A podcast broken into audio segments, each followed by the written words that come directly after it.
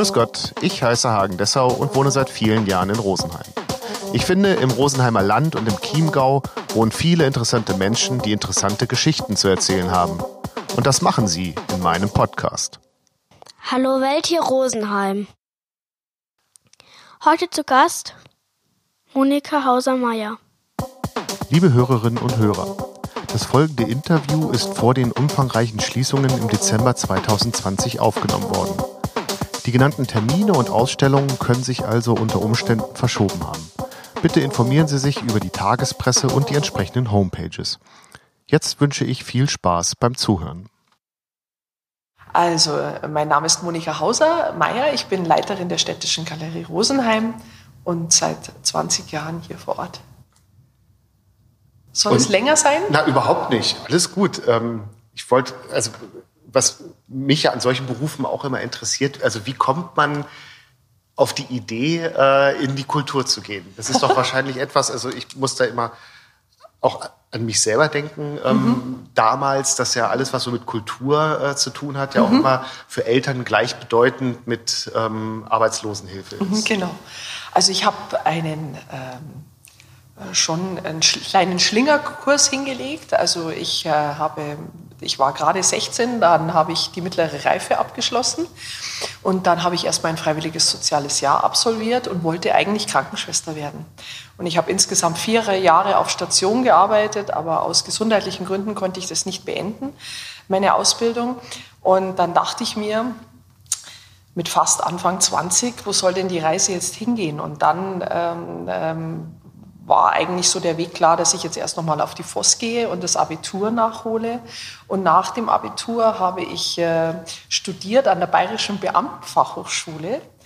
Und zwar äh, die innere Verwaltung sozusagen. Also ich bin Beamtin und äh, habe meine Ausbildung damals ähm, durchführen können beim Bezirk Oberbayern in München.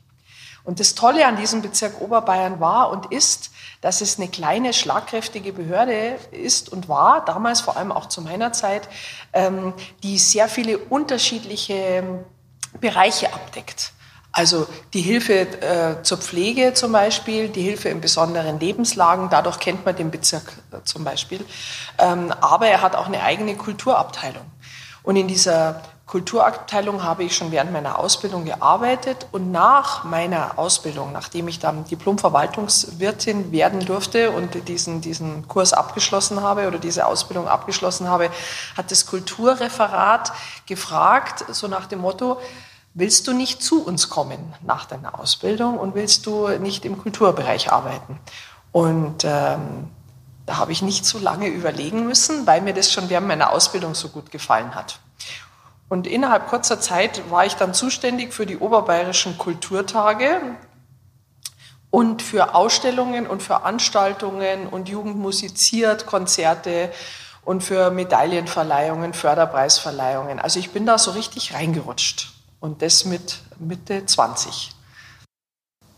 Das heißt, also ich finde das ja schon mal, ähm, ich habe gerade aufgeschrieben, also Krankenschwester versus Kultur auf dem ersten Blick äh, scheint das ja wirklich ganz unterschiedlich zu sein, aber äh, vielleicht hat es ja auch durchaus ähm, Schnittmengen, oder? Also was mir besonders Freude bereitet, ist immer schon nah an dem Menschen dran zu sein. Also ich bin wirklich sehr gerne nah am Menschen und ich arbeite ungern so komplett im Inneren. Also ich, ich setze mich gerne hin und äh, entwickle irgendwelche Konzepte und Überlegungen und Strategien. Das, äh, das macht mir schon Spaß, aber es geht dann vor allem ähm, für, für mich darum, das sozusagen dann auch nach draußen zu bringen. Also ich, äh, ich sage immer, wir befruchten uns hier nicht selber. Das, das will ich nicht, sondern wir wollen ja, also jetzt in dem Fall hier in der Städtischen Galerie, wir wollen ja die kulturelle Bildung nach draußen bringen und, und so weit wie möglich an den, an den Mann, an die Frau, an, an, die, an die Menschen bringen. Und äh, mir ist ganz wichtig, dass wir sozusagen Kultur anbieten und äh, kulturelle Veranstaltungen anbieten, wo die Leute auch drüber fallen. Das ist so mein, mein, mein ganz großes Anliegen. Und äh, von daher passt es natürlich schon sehr gut, dass ich irgendwann mal Krankenschwester lernen wollte und das ja auch eineinhalb Jahre gemacht habe. Und, ähm, aber ich habe so allergisch reagiert auf so viele Mittel, dass ich das einfach abbrechen musste. Und wenn das nicht gewesen wäre, würden Sie es heute noch machen? Wenn das nicht gewesen wäre, hatte ich, ich hatte den Plan, Krankenschwester zu werden, dann ein paar Jahre auf Station zu arbeiten und danach wollte ich Schulschwester werden. Also ich wollte dann in den, in den Schulbetrieb gehen und dann sozusagen unter die Lehrer mich dann begeben. Im, im äh, Gesundheitsbereich, äh, ich weiß gar nicht, wie diese Schulen jetzt heißen, ähm, also Krankenpflegeschulen. Äh, und ähm, da, da, das war so mein, mein, ja, mein Weg oder meine Idee mit 18, sage ich jetzt mal. Und, und jetzt äh, bieten Sie den Menschen ja auch eine Art von Heilung an, oder? ja, also, also ich sage immer, ich werde ja oft gefragt oder mir, mir wird ja oft gesagt, ähm, äh, Frau Hauser oder, oder überhaupt ähm, so nach dem Motto, was soll ich in der Galerie? Ich kenne mich mit Kunst nicht aus, also ich verstehe davon nichts. Und dann sage ich immer zu diesen Menschen, die das Gott sei Dank mir zumindest sagen, zu denen sage ich immer, das ist mir egal. Also man muss nichts verstehen von der Kunst, sondern man muss nur die Augen aufmachen. Also man muss zulassen, dass man hinschaut. Das ist das absolut Wichtigste für mich. Und indem man dann hinschaut, dann entwickelt sich was im Körper. Also dann entwickeln sich Gefühle und dann ist man vielleicht genervt oder wütend oder voller Energie, also extrem energiegeladen. Also zurzeit die Ausstellung Die 80er, die ja jetzt ähm, äh, zumindest jetzt vorübergehend schließen musste, aufgrund der Situation, der Corona-bedingten Situation. Ähm, da gibt es Werke von Peter Tomschitschek zum Beispiel. Wenn man diese Bilder betrachtet, diese wunderbaren großen Leinwandbilder, da muss was, da passiert was mit einem, da passiert mit jedem was. Also so ist es mir zumindest in den ganzen Jahren gegangen.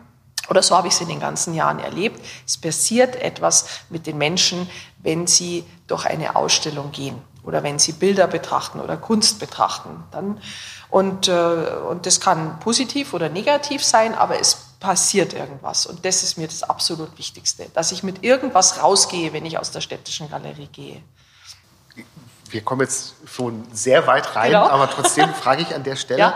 Ja. Äh, ich muss aber auch die Bereitschaft haben, oder ähm, etwas fühlen zu wollen. Also die Bereitschaft wäre schön, wenn die da wäre. Ähm, ich glaube, es gibt nur ganz wenige Menschen, die das abstellen können, irgendwie bereit zu sein, irgendwas zu fühlen. Also auch wenn sie glauben, sie, ihnen gibt es jetzt nichts, dieses Bild, äh, spätestens auf irgendeine Nachfrage hin, zum Beispiel, gefällt ihnen die Farbe oder empfinden sie etwas bei, bei, bei diesem Baum oder äh, bei dieser Landschaft oder so, spätestens dann hat man die Leute normalerweise schon. Und selbst wenn ich nicht dabei wäre oder wenn auch niemand von, um, äh, von unseren wunderbaren Kunstpädagoginnen oder Kunstpädagogen oder von unseren Kunsthistorikerinnen und Kunsthistorikern dabei ist, äh, glaube ich schon, dass wir bei ganz vielen Menschen emotional was erreichen. Und manches hält halt nur ganz kurz und bei manchen schwingt es dann einfach auch länger nach. Also darf es so, ich sage jetzt mal so Takeaway Kultur auch geben. Ja, Takeaway ist es ja gar nicht. Also es ist ja so. Oder, oder Fast Food. Äh. äh Fast Food weiß ich nicht. Also es geht schon darauf, äh, ist, mir ist schon wichtig, dass sich die Leute irgendwie einlassen. Aber natürlich haben wir auch Besucher hier, die nach zehn Minuten wieder draußen sind und uns in den Kassenraum reinrufen, schön war's. und dann wundern wir uns immer ein bisschen, wie es auch in zehn Minuten schon so schön sein konnte. Ähm, aber dann haben wir ja anscheinend auch was erreicht. Und natürlich gibt es auch immer wieder Leute, die sagen, das gibt mir jetzt gar nichts. Und äh, ähm, äh, das hätte mich jetzt eigentlich, eigentlich wollte ich hier gar nicht reingehen, so nach dem Motto. Das gibt es natürlich auch. Aber ähm, die große Mehrheit, die zu uns kommt, die ähm, geht vielleicht mit einem Lächeln raus oder vielleicht auch ein bisschen angestrengt oder wir werden auf der Straße angesprochen, ich war in der und der Ausstellung, das hat mir so gut gefallen. Oder, also Frau Hauser, was Sie da gezeigt haben, das war jetzt gar nicht meins. Also solche Dinge, solche Dinge gibt es immer wieder, aber selbst dann bewegen wir ja irgendwas. Also mir ist schon wichtig, dieses Verweilen, Und darum haben wir auch ein Galeriecafé zum Beispiel eingerichtet vor, vor zehn Jahren mittlerweile, dass die, die Menschen dann hier verweilen oder vielleicht auch noch ein Buch in die Hand nehmen ähm, ähm, oder einen Kaffee trinken, das Ganze noch ein bisschen setzen lassen und, ähm, und dann mit hoffentlich einem positiven oder irgendeinem Gefühl nach Hause gehen. Also das ist mir unglaublich wichtig, wenn es um die Ausstellungen jetzt hier geht. Also darf äh, ein, ein Kunstwerk darf ich auch scheiße finden. Ja. Wenn, wenn ich es begründen kann. Ja, Na, ich weiß gar nicht, ob es so ums Begründen geht, aber ähm, äh, dieses, also dass ich es ganz schlecht finde oder sowas, das sagen die Menschen ja nicht, sondern die sagen dann einfach, Frau Hauser, mir sagt das nichts oder sowas. Oder also mir gibt es jetzt nichts. Und dann sage ich, das ist völlig in Ordnung. Also es muss ja nicht jedem äh, das irgendwas was geben oder sowas. Aber bei, bei, an irgendeiner Stelle haben wir es schon. Also die, die Skulpturen jetzt von der Erika Maria Lankes jetzt in dieser 80er Jahre Ausstellung, die sind ja aus Polyester. Und das sind ja diese realistischen Plastiken. Und diese, dieses Polyester, mit der die Erika Lankes äh, arbeitet, das ist so ein besonderes Material und so unge ein ungewöhnliches Material, das kann einen auch abstoßen, weil das ja so ein bisschen milchig ausschaut und so manchmal fast so ein bisschen, ähm, als ob es mit so einer Schleimschicht oder so vielleicht überzogen ist. Aber da passiert schon was in den Leuten, weil die Figuren sind lebensgroß und dann steht man Auge in Auge mit, mit diesen wunderschönen Arbeiten, wunderbaren Arbeiten von, von der Erika Lankes und da passiert schon was mit einem. Also, und selbst wenn, wenn ich sozusagen diesen künstlerischen Ausdruck jetzt in, in, ähm, in dem Falle vielleicht nicht nachvollziehen kann, allein das Material finden, finden dann einfach manche Besucher schon so faszinierend. Dass man aus Polyester oder aus Aluminium zum Beispiel, dass man sowas schaffen kann. Also viele Leute sind so begeistert, weil man halt sagt, hey, ist toll, was man alles machen kann. Also auch, also die, die Technik ist auch eine, eine, eine tolle Version oder so. Also das sind Ihre, ähm, oder ist Ihr Startpunkt, wenn Sie etwas entwickeln, dass es bei den Menschen irgendwie ankommen muss? Also das Wichtigste ist, dass wir Ausstellungen hier in der Städtischen Galerie präsentieren, die in irgendeiner Weise was mit Rosenheim zu tun haben oder mit der Stadt zu tun haben oder mit der Region zu tun haben. Also ich finde es einfach wahnsinnig schön, wenn wir hier Ausstellungen zeigen können, ähm, ähm, die, in, in, die einfach eine Verbindung zur, zur Stadt haben, also zu unserer Umgebung. Und ähm, dass man sagen kann, die gehören jetzt wirklich hierher und äh, in Gelsenkirchen oder so würde die Ausstellung jetzt anders ausschauen in dem Zusammenhang. Oder auch in Berlin oder in Frankfurt würde die Ausstellung anders ausschauen.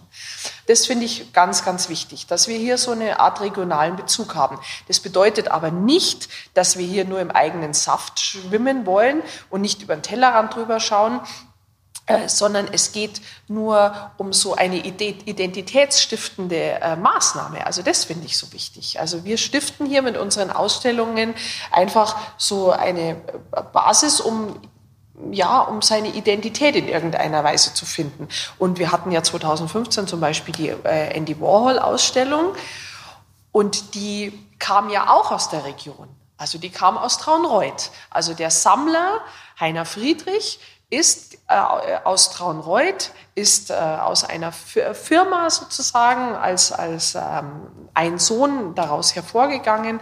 Ähm, und äh, der ist aber sozusagen nicht in die Firma eingestiegen, sondern ist Galerist geworden und hat in den 60er Jahren schon Andy Warhol und viele andere wunderbare äh, Größen, Künstlergrößen kennengelernt und hat gesammelt. Und diese Sammlung oder Teile seiner Sammlung haben wir dann hier gezeigt in Rosenheim. Das heißt, dass äh, der äh, Regionalbezug so einmal um die Ecke auch stattfinden kann. Ganz klar. Also München, sage ich immer, gehört schon auch zu uns. also das, das, das schließen wir nicht aus. Also oder äh, wir haben ja schon die unterschiedlichsten Ausstellungen präsentiert, also auch Themenausstellungen, auch unsere Bilderbuchausstellungen, die wir immer hier äh, präsentieren.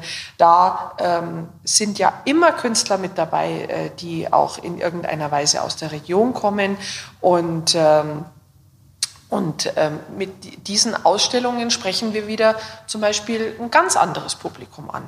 Also die Mischung macht es schon, finde ich. Wie wichtig ist es Ihnen dann dabei, ich habe mir jetzt hier so Jodelkunst aufgeschrieben, äh, dass es eben nicht so dieses äh, erste Bild ist, was man von Oberbayern hat, ähm, wenn man an Kunst denkt, also so der Röhne Hirsch äh, vom vor der untergehenden Sonne auf dem Samerberg. All die Zeiten sind vorbei mit dem röhrenden Hirsch. Also, also überhaupt das, äh, das 19. Jahrhundert sozusagen oder auch die Werke aus dem 19. Jahrhundert, die sind natürlich schon emotional sehr äh, großartig besetzt und man sieht auf den Werken, eine Kuh ist eine Kuh, ein Berg ist ein Berg und die schöne Landschaft. Und bei uns ist es so wunderbar. Also unsere Intal-Ausstellung 2014 zum Beispiel, die war der totale Renner, weil unglaublich viele Leute zu uns gekommen sind, die gesagt haben, äh, in dem Haus habe ich gewohnt oder das Haus gibt es nicht mehr oder die Straße oder sowas. Das ist mittlerweile äh, äh, eine riesige B, äh, irgendeine Bundesstraße geworden oder sowas. Ähm, äh, da haben wir schon viele Emotionen geweckt. Aber trotzdem geht es uns darum, dass wir die Ausstellung ins, ins Hier und Jetzt präsentieren, äh, setzen. Und, die, die und wir präsentieren eben die Werke dann anders. Also wir setzen die in gewissen Kontext. Wir inszenieren drumherum. Also wir hängen nicht nur rein Bilder an die Wand, sondern wir arbeiten auch mit Großfotografien oder mit Texten oder mit, mit Landkarten, die wir dann groß aufpusten, ähm, um, um ähm, so eine Geschichte zu erzählen. Also eine Geschichte rum um das Bild.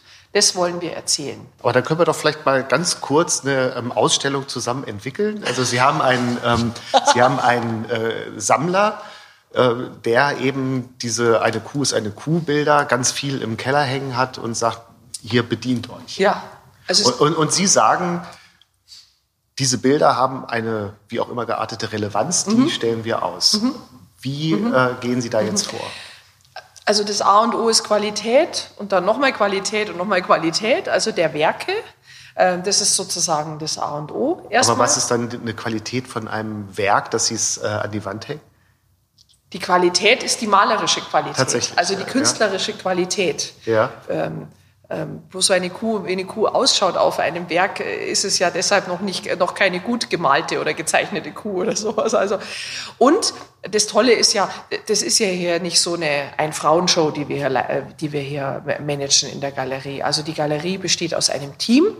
Und dieses Team erarbeitet zusammen mit freiberuflichen Kunsthistorikerinnen, meistens äh, Kunsthistorikern, eine Ausstellung.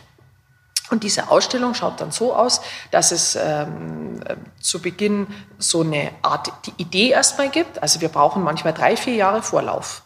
Ähm, es gibt eine bestimmte Idee. Wir wollen zum Beispiel ähm, was erzählen über ähm, das Thema Jugendstil in Rosenheim. Wir wollen etwas über das Thema Jugendstil in Rosenheim erzählen und dann überlegen wir uns hier im Haus, wen könnten wir als Kunsthistoriker mit einbeziehen in dieses Werk, in diese Ausstellung und der erarbeitet uns dann so ein erstes Kurzkonzept, wo man einfach so ein bisschen ablesen ähm, kann, die, die Ausstellung ist so und so ab, äh, aufgebaut und findet da und da ihren Höhepunkt oder die Höhepunkte ziehen sich durch die ganzen Ausstellungssäle durch. Also das ist sozusagen der allererste Schritt.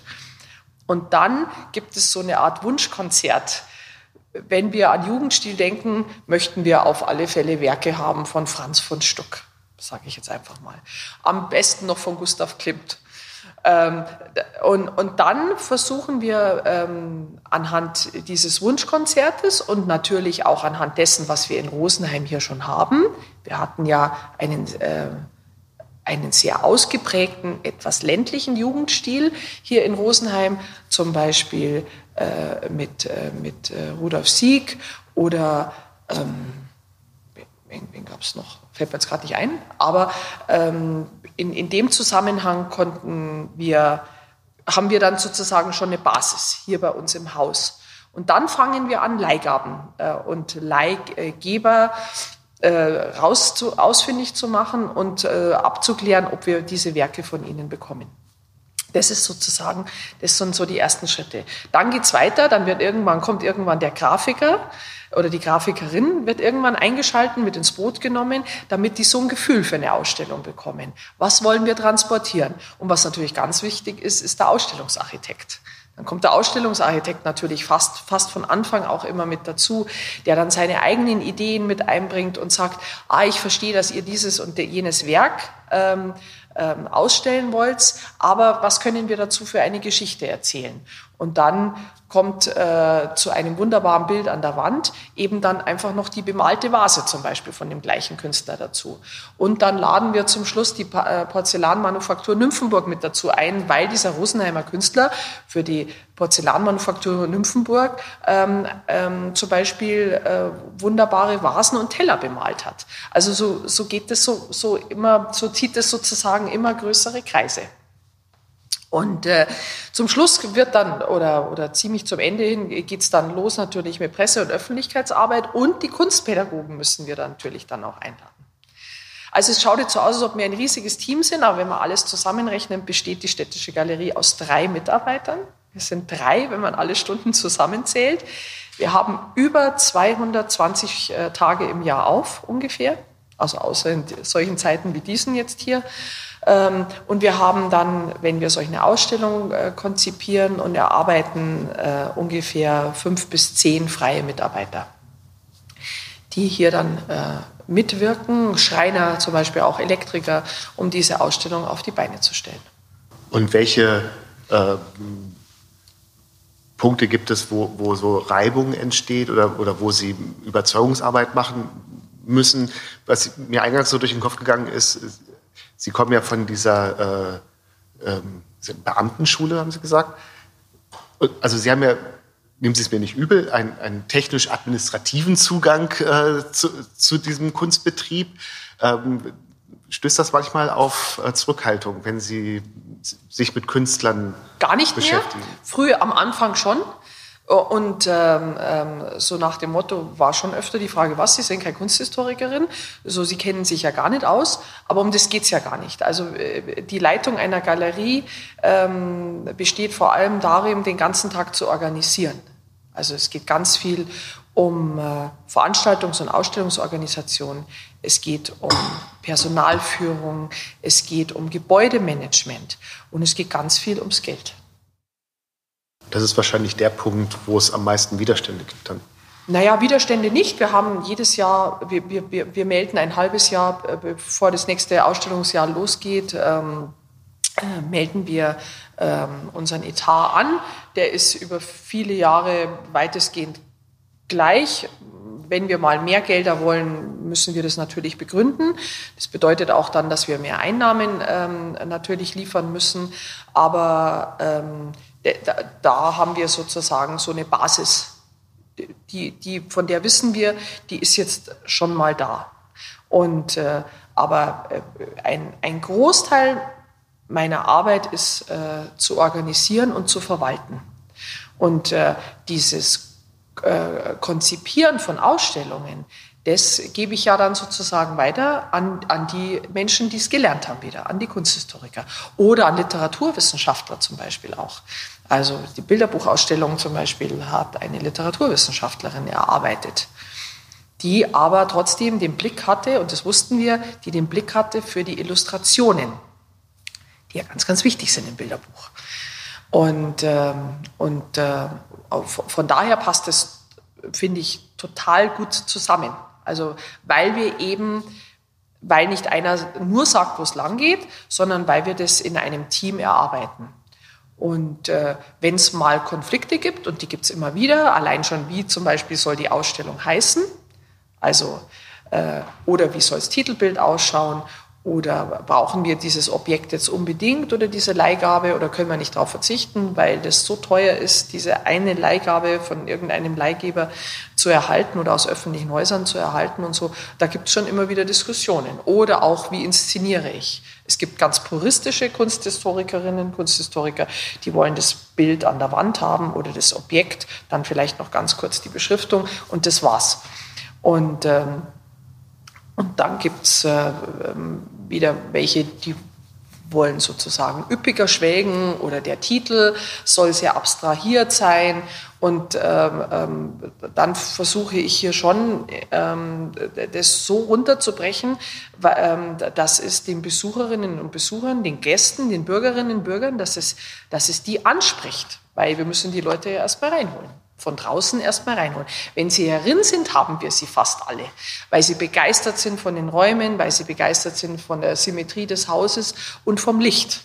Also wir sind wie das Haus der Kunst in München in klein vom Aufbau her und zur gleichen Zeit auch gebaut worden, damals äh, unter nationalsozialistischer äh, Herrschaft natürlich, ähm, aber ähm, architektonisch ähm, ähm hat die, die, die Ausstellung hier auf alle Fälle oder diese Ausstellungshalle hier einen ganz besonderen Reiz. Den die Künstler dann auch äh, durchaus positiv wahrnehmen. Ja, unglaublich. Also die Künstler, äh, falls es noch Künstler geben sollte, die unser Haus nicht kennen, äh, sobald die herin sind, sagen die zu uns, es ist ja unglaublich, was wir für Wände haben und was wir für ein indirektes Tageslicht haben. Das haut äh, die Künstler alle um. Und Sie haben ja auch immer wieder so, so ein mal größeres, mal kleineres Begleitprogramm. Also ich kann mich erinnern, eben bei der Warhol-Geschichte, ich glaube so New York war, war so die Überschrift, ähm, ein sehr ausführliches Begleitprogramm. Ähm, Habe ich da als Künstler Einfluss drauf? Oder auch als, äh, wenn jetzt der äh, Sammlungsleiher, Verleiher äh, die gibt, dass der sagt, ihr dürft das machen, aber ihr dürft Folgendes nicht machen? Mhm. Gibt es das auch? Mhm. Also das gibt es natürlich. Also bei hochwertvollen Aus, ähm, ähm, Leihgaben zum Beispiel kann es auch sein, dass wir die Ausstellungseröffnung nicht hierin äh, abhalten können in der städtischen Galerie, aber wir sind schon ausgewichen dann zum Beispiel in den großen Rathaussaal. Und äh, dann gab es natürlich bei einer Vernissage wie üblich auch den wunderbaren Rotwein und den Weißwein und die, und, äh, die, äh, die Häppchen. Und dann geht man hier in die Galerie halt ohne Häppchen und, und irgendein Glas in der Hand. Also das gibt's. Also und das ist auch völlig berechtigt. Ähm, äh, bei so einer Ausstellungseröffnung geht es zum Beispiel auch darum, wer spricht, gibt es Musik oder keine. Ähm, gibt es irgendwelche Einlagen? Gibt es eine Performance oder so? Also da dürfen die Künstler ganz viel mitsprechen. Das ist ganz klar. Das, ist, sind, das, ist, äh, das sind deren Werke. Also wenn man jetzt von, von zeitgenössischen und lebenden Künstlern spricht, das sind deren Werke und äh, die geben ganz viel von sich preis mit dem, dass sie uns ihre Werke zur Verfügung äh, stellen. Und äh, da arbeiten wir äh, ganz eng im Vorfeld zusammen wie zum Beispiel so eine Vernissage ausschauen soll, auch wie zum Beispiel ein Rahmenprogramm ausschauen soll. Aber bei diesen Themenausstellungen, die wir ja mittlerweile äh, mindestens einmal im Jahr organisieren, geht es uns darum, äh, zum Beispiel bei Made in Rosenheim jetzt hat äh, Werbung und Produktdesign aus 100 Jahren, da geht es uns ganz klar darum, dass wir auch wieder Geschichten erzählen können. Und wenn wir zum Beispiel die Möglichkeit haben, Klepperfaltboote zu zeigen und äh, irgendwelche, irgendwelche Utensilien, die zum Klepperfaltboot noch dazugehören oder den Kleppermantel zeigen, dann freuen wir uns natürlich, wenn wir noch ehemalige Mitarbeiterinnen, und Mitarbeiter einladen können, die uns darüber erzählen, wie denn das damals beim Klepper war. Und wenn uns dann eine Mitarbeiterin erzählt, jeder Mitarbeiter, Buchhaltung, Personal oder sonst was, jeder Mitarbeiter musste einmal in seiner, in seiner Zeit als Mitarbeiter bei Klepper ein Klepperboot zusammenbauen können, äh, dann finden wir das eine total äh, interessante Geschichte und die wir dann auch gern ähm, ähm, bei so einer Veranstaltung präsentieren. Also das Rahmenprogramm ist mir persönlich ein besonderes Anliegen, weil wir dadurch nochmal Besucher hier reinbekommen, Besucher ansprechen, die, die wir sonst vielleicht nicht erreichen würden, auch mit unseren Kinoabenden. Die Kinoabende äh, laufen ganz besonders gut ab. Haben Sie in dem Zusammenhang dann vielleicht auch so eine Sorge, dass dieses Rahmenprogramm ähm, die tatsächliche Ausstellung platt macht? Na, gar nicht. Oder auch, dass die ähm, Leute das eigentlich einfordern, dass, äh, dass es immer so ein cooles Rahmenprogramm geben muss? Also die Leute müssen es gar nicht einfordern, weil wir einfach bei vielen Ausstellungen versuchen, ein cooles Rahmenprogramm auf die Beine zu stellen.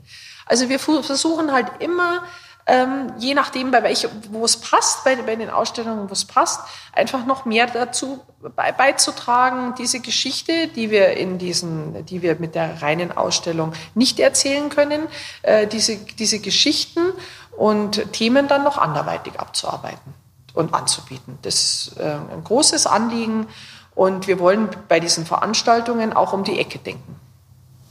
Und im besten Fall kommt das bei den äh, Gästen auch an. Mhm, genau.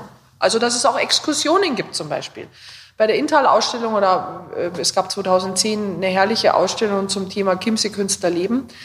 Ähm, äh, ähm, da haben wir Exkursionen angeboten auf die Fraueninsel, auf die Herreninsel. Die waren voll. Intal-Ausstellung. Ähm, äh, die Exkursionen waren voll weil, weil dann sind wir sozusagen zu den Orten gefahren, an denen die Künstler damals gearbeitet haben. Und wir haben in dem Wirtshaus gegessen, in dem äh, äh, Karl Spitzwig zum Beispiel äh, gewohnt hat oder genächtigt hat oder der Wilhelm Busch. Und äh, dadurch erreichen wir nochmal eine andere emotionale Ebene.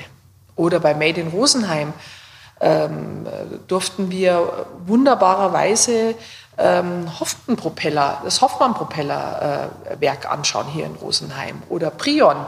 Ähm, wie, wie werden Kajaks produziert? Und das kann man ja sonst nicht. Also also man klopft ja nicht einfach, geschweige denn, dass, die, dass viele wissen, dass es, ähm, ähm, dass es eine der Firmen auf der Welt gibt, die noch Holzpropeller herstellen. Und die hockt in Rosenheim.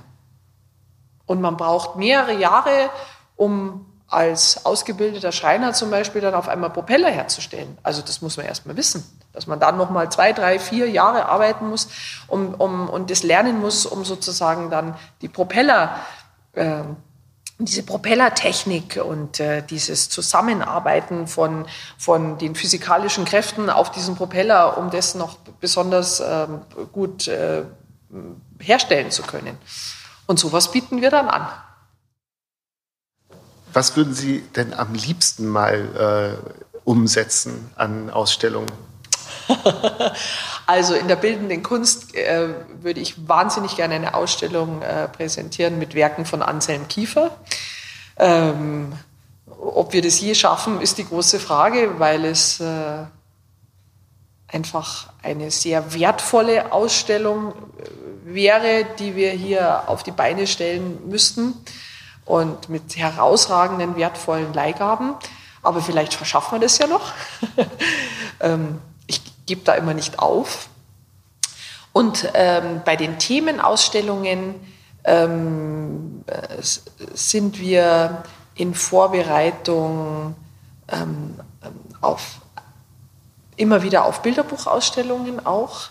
Also Originalillustrationen, die wir hier zeigen, weil wir wollen einfach zeigen, das, was in einem Bilderbuch zu sehen ist, die Illustrationen, ich rede jetzt nicht vom Kinderbuch, sondern vom Bilderbuch, also auch Graphic Novel. Also ich rede auch von Bilderbüchern für große Menschen, für, für ältere Menschen und so. Wir wollen ihnen zeigen, bei, mit so einer Originalillustration, dass das Bild ja oft viel weiter geht im Original, als es im, im Druck dann ähm, präsentiert werden kann. Und ähm, wir sind gerade in Vorbereitung für eine Ausstellung, zum Beispiel Politik im Bilderbuch. Da gibt es äh, äh, ganz tolle Ausformungen. Ähm, also das, da sind wir dran und dieses Thema ähm, Kunst fürs Bilderbuch, ähm, da, da, hängt mein Herz wirklich sehr dran. Also das möchte ich auch gern weiter fortführen können, weil ich auch merke, da kommen einfach Besucher von zwei bis 100 vom Alter her. Gutes Stichwort. Äh, Nochmal Bezug nehmend auf die Warhol-Ausstellung. Ähm, also gibt es, gibt es so ähm, Ausstellungen, die noch so generationsübergreifend ähm, ziehen, also so, so, ein kulturelles Lagerfeuer, wo alle sagen, ui, schau mal. Mhm. Also da geht es natürlich schon um die großen Namen und um Themen. Also Themenausstellungen ähm, sind prädestiniert, einfach äh, einen sehr großen Kundenkreis anzusprechen. Also das ist jetzt zum Beispiel wirklich die Jugendstilausstellung, die ähm, von jung bis alt, glaube ich, einfach durch diese, durch diese Schönheit der Werke sozusagen die Leute bis heute anspricht und auch immer wieder junge Menschen anspricht. Also das äh, merke ich auch immer wieder in Unterhaltungen mit, mit Schülerinnen und Schülern. Also dieses Thema Jugendstil, das lässt einen nicht los. Und ältere Herrschaften ähm, verbinden damit auch eben noch bestimmte Gebäude, Ornamente, Gustav Klimt oder allein nur schöne Tiergriffe, schöne Fenstergriffe. Ähm, also dieses Thema Jugendstil, das, das hört irgendwie nicht auf. Das ist La Belle Époque, das ist einfach diese wunderbare Epoche, äh, ähm, ähm, die emotional sehr bewegt. Und da geht es halt um diesen großen Begriff Schönheit, ähm, auch im Alltag. Und, ähm, und es geht um die großen Namen, das merken wir natürlich schon. Also wenn wir eine Ausstellung zeigen wie Warhol, dann muss auf so einem Plakat eigentlich nicht mehr stehen wie Andy Warhol weil viele Menschen mit diesen Namen irgendetwas verbinden, noch, immer noch, immer noch was verbinden. Und wenn Sie dann die Marilyn sehen, dann haben wir sie. Also dann, dann, dann ist es klar. Dann wissen manche vielleicht den Namen nicht mehr, aber äh, den Original-Siebdruck oder den Siebdruck von Marilyn Monroe, den kennen, glaube ich, 95 Prozent der 20 bis 60-Jährigen, 70-Jährigen, hundertprozentig. Sie haben ja eingangs gesagt, äh, was Sie erreichen wollen, ähm, wenn die Menschen hier in Ihrer äh, Galerie sich aufhalten. Aber generell äh, ja auch die Frage, wie kann man gerade junge Menschen für Kunst begeistern? Also jenseits von diesem Gedanken oder von dieser Haltung, alles blöd. Mhm. Ähm, und das habe ich ja Bernhard Paul auch gefragt, mhm. oder so diese Haltung, das kann ich auch. Mhm. Mhm. Also auf die Frage gleich vorweg, das kann ich auch, sage ich immer, warum machen Sie es dann nicht? Also das sage ich halt dann immer so, weil ähm, natürlich, wenn man so schnell hinschaut und man sieht zum Beispiel ein abstraktes Werk und dann kann man natürlich ganz schnell sagen, leider auch ganz schnell sagen, das kann ich auch, aber es machen ja die wenigsten, dass sie dann mit, mit Farbe ähm, ähm, und Pinsel oder Schaber oder mit einem Farbeimer auf eine Leinwand gehen und draufmalen, draufschütten, draufkratzen. Also das äh, tun ja dann doch die wenigsten in, in dem Zusammenhang. Und ähm, junge Menschen erreichen das versuchen wir immer mit unserem kunstpädagogischen Programm. Und das funktioniert halt am allerbesten über die Schulen. Also wir bieten zu allen Ausstellungen ein kunstpädagogisches Programm an. Und das kunstpädagogische Programm schaut ganz minimalistisch aus. Dann geht es nur um Führungen. Das ist sozusagen die Minimalversion, beziehungsweise die minimalste Version wäre dann noch, dass der Lehrer ohne Führung mit seiner Klasse zumindest hier reinkommt und sich die Ausstellung anschaut. Und die, die Stufe 2 wäre dann sozusagen mit einer Führung und die Stufe 3 ist mit Führung und praktischem Programm. Also wir bieten hier dann äh, ähm, sozusagen die Praxis noch mit an, gehen in unseren kunstpädagogischen Raum und ähm, haben unterschiedliche ähm, Inhalte entwickelt für diese kunstpädagogischen Angebote und äh, für unterschiedliche Altersstufen auch entwickelt. Und ähm, da können die Schüler dann und Schülerinnen ähm, sich relativ oder frei in ihrer Kreativität sozusagen dann diesem Thema widmen, diesen, und diesem inhaltlichen Thema widmen. Und ähm, das Programm, vor allem das Praxisprogramm, wird vor allem von ähm, den unteren Schulklassen angenommen, also sage ich mal erste bis fünfte, sechste Klasse. Und unser Renner ist immer wieder das ähm, Angebot Collagentechnik. Also mit Collagentechnik, da kann man unheimlich viel erreichen und da kann man auch Schülerinnen und Schüler animieren, mitzumachen, die vielleicht ähm, in ihrer ja, in, in ihrer Handlung äh, vielleicht glauben, eingeschränkt zu sein und die äh, auch nicht mal eine Schere halten wollen oder können oder dürfen, von zu Hause auch dürfen oder so.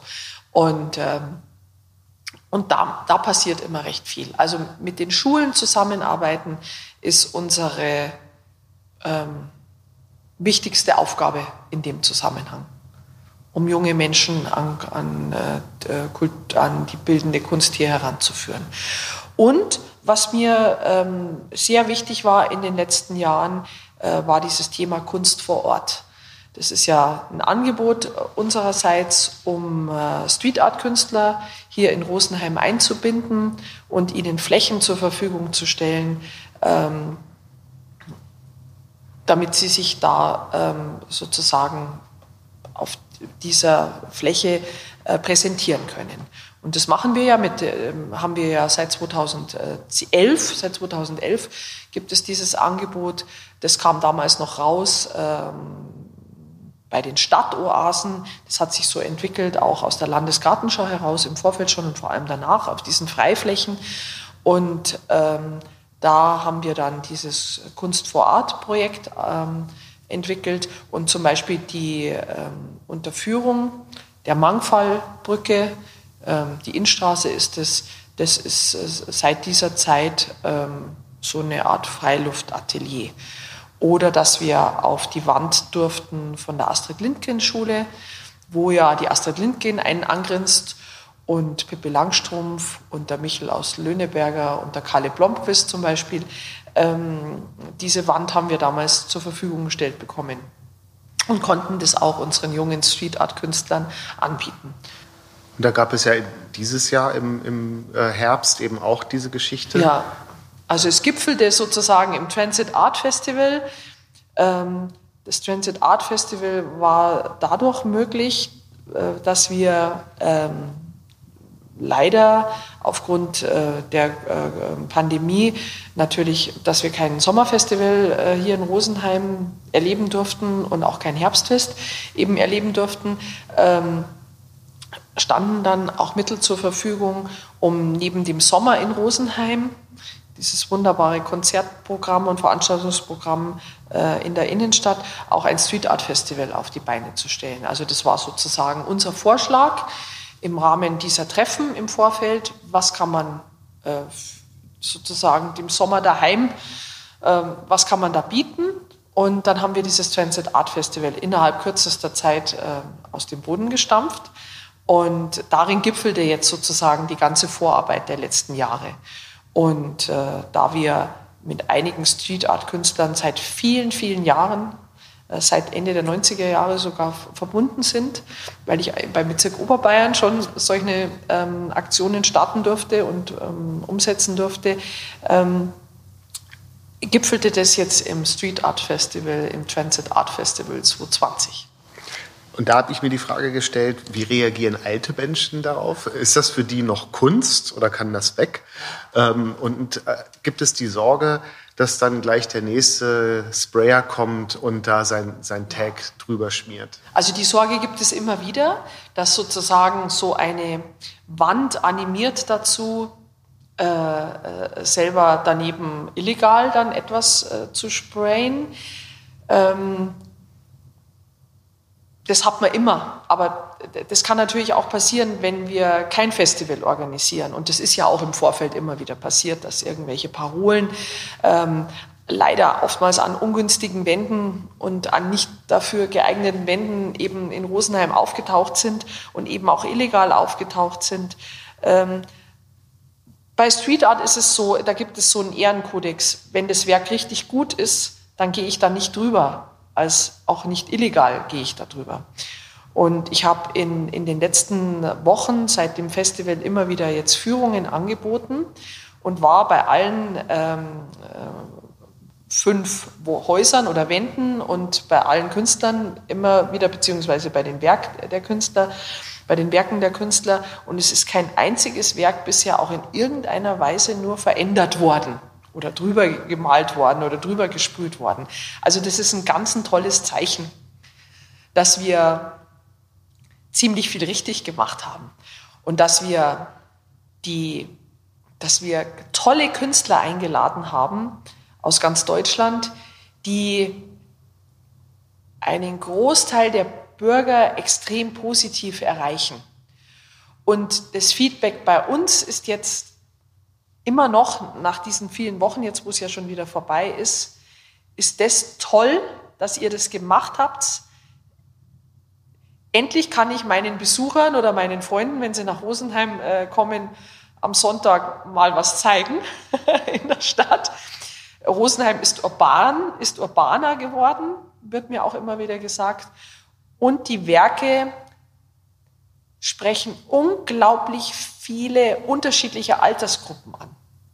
Also das, das merke ich. Also von, von Eltern, die, die ja nicht wissen, dass ich jetzt da gerade stehe mit ihren kleinen Kindern, die dann den Kindern erklären, was das jetzt gerade ist, bis über ältere Damen, die sich verabreden und zu allen Werken hingehen, um sich das anzuschauen.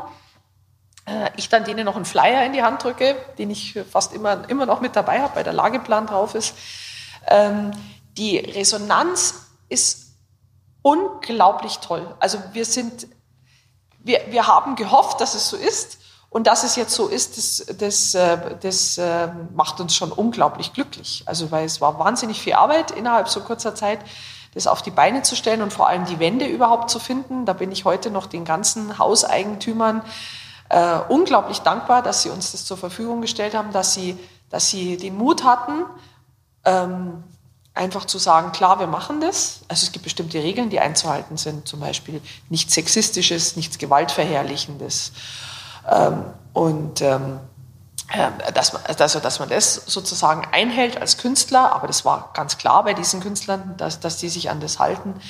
Und ähm, die Resonanz ist bis heute unglaublich positiv da, da freuen wir uns und ich fahre immer wieder wahnsinnig gerne oder gehe gerne mit dem Radl und, und, und auch fahre dran vorbei und denke mir, ist das ein Wahnsinn, dass wir das geschafft haben in Rosenheim.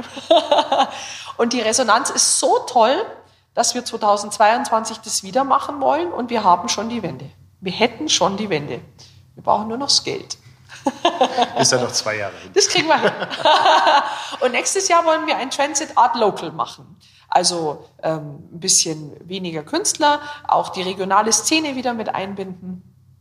Und wir, würden, wir wollen mit dem Tiefbauamt der Stadt Rosenheim zusammenarbeiten und äh, so Art äh, auf Dauer wirklich so Freiluftgalerien, äh, ähm, eine Freiluftgalerie auf die Beine stellen. Was ist für Sie eine gelungene Ausstellung?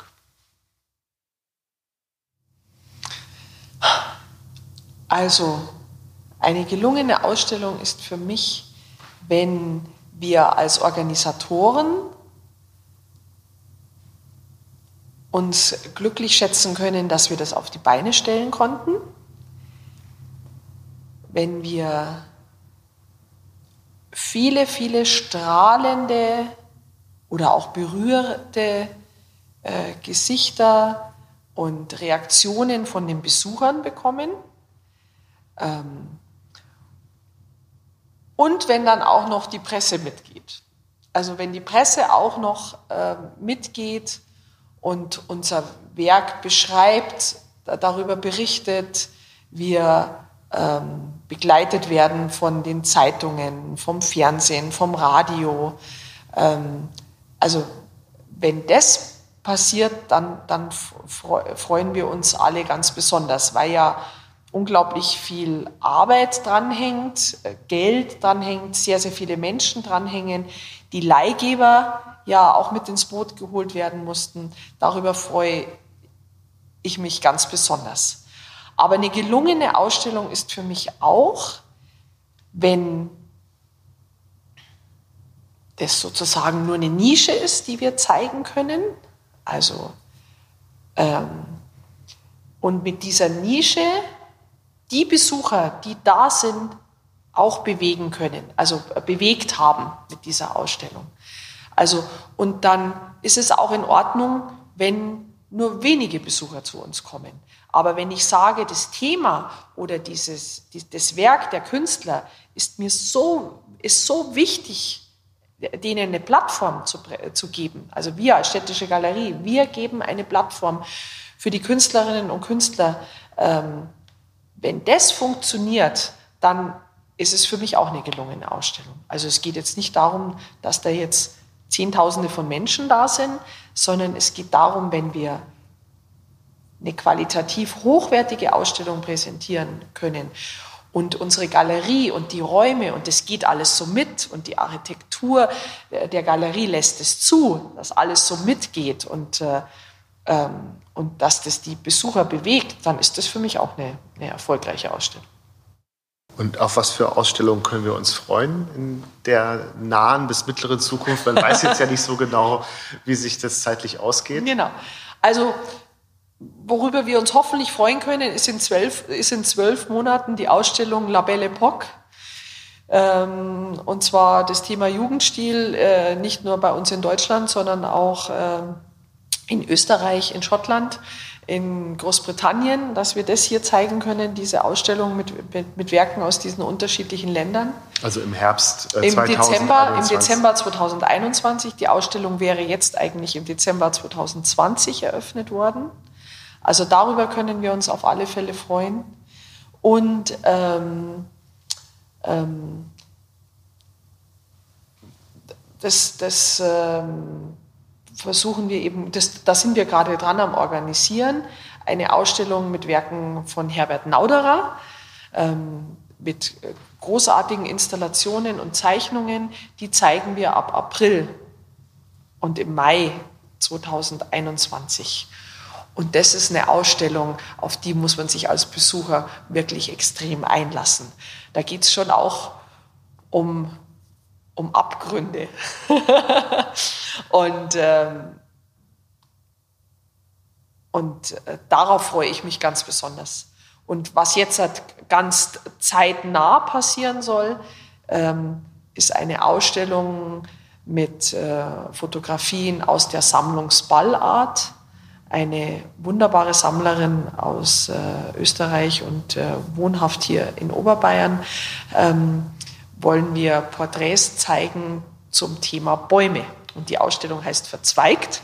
Und die haben wir jetzt als Ersatzausstellung ganz kurzfristig organisieren können für die Jugendstilausstellung.